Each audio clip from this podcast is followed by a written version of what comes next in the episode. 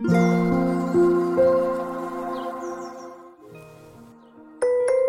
の番組はティーママカフェ著書情報音楽絵本読み聞かせなどのチャンネルです。お聞きくださりありがとうございます。カフェでいる感じでどうぞおくつろぎくださいませ。ティーママカフェ公式 LINE 概要欄に貼ってあります。お友達登録よろしければお願いいたします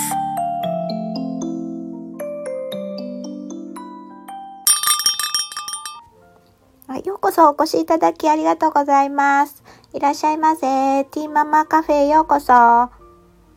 え今日は、えー、私のあの、え出版しています Kindle 本の中から、えー、ちょっとねご紹介させて、えー、いただきたいと思います。コーヒーでも、え飲みながらゆっくり、え聞いてってください。はい、えー、今回は、えー、第11回目としまして、えー、環境調整と感覚過敏っていうことで、えー、お話をさせていただこうというふうに思います。えー、環境の調整とは感覚刺激を管理するために環境を調整するということを意味します。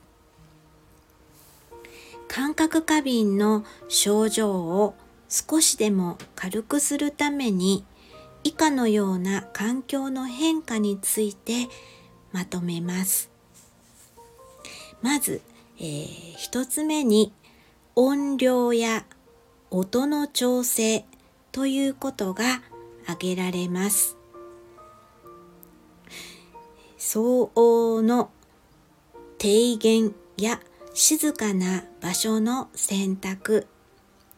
耳栓の使用などによって音の刺激を少しでも軽くするということです。そして2つ目光の調整です。この光の調整とは明るさの調節や遮光加減の使用によって光の刺激を軽減することができます。これは我が家でも使っていますが、えー、遮光加減、えー、とは、えー、例えばあの遮光カーテン、えー、今回ねあの私のうちの方で使っている、えー、一つのまあ例として、えー、遮光カーテンを、えー、使っているんですけれども、えー、うちは、えー、家の中でもう全部この遮光カーテンを使っています。えー、これは、えー、我が家は光に、えー、対してはそれほど、えー、過敏ではなかったんですね。あうちの子供のことなんですけれども、えー、ですけれども音には、えー、ちょっとこう外のこうこうドンとかうんちょっとそういう風な音の刺激っていうのにちょっと過敏なところがあったので、えー、その遮光カーテンをあの音を軽減するために使用するっていうことを、えしていました。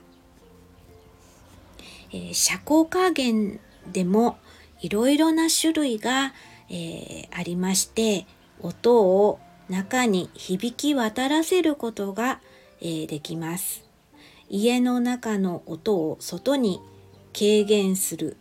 えそういったことも役割としてできますので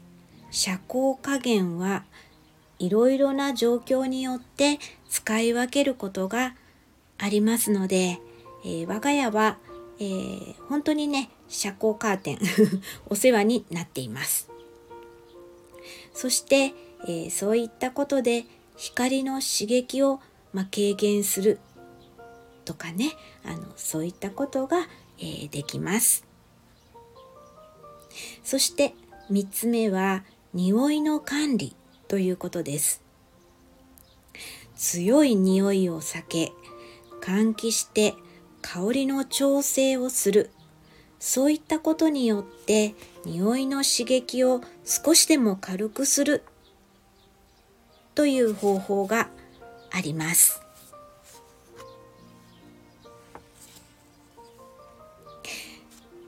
そうですね。そして4つ目は触覚的な刺激の管理ということで素材の触覚刺激を避け柔らかなテクスチャーの物品、ものを、え、使用することで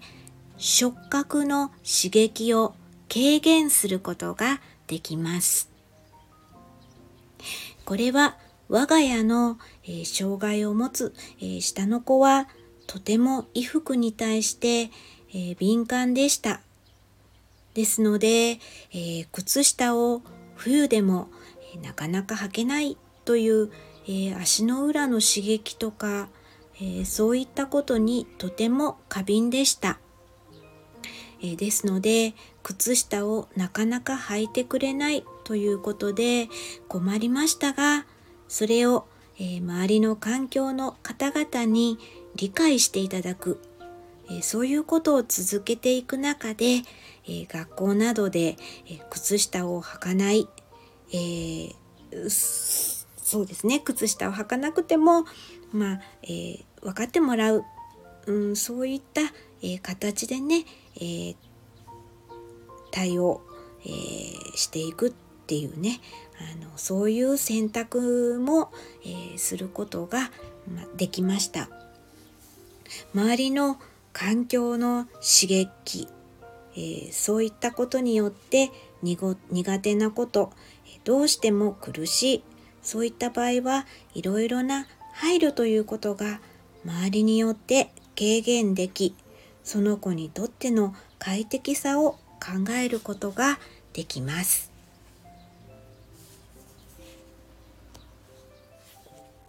また新しい服など新品の触り心地はとても苦手で新品の服をあまり好まず着ることがなかったです。この傾向は小さい頃は特にありましたが、大きくなるにつれてだいぶ感覚的な刺激の変化と言いますかそういうのが変わってきまして新しくても着られる、え、そういったこともありました。えー、もうちょっとねあるんですけれどももう少しあるんですけれどちょっともう、えーえー、7分8分8分になってこようとしてるので、えー、ちょっとここでねあの切ろうと思います。であともうちょっと残っているのはじゃ次回、えー、配信を、えさせていただこうかなっていうふうに思います。はいここまでね聞いていただきありがとうございます、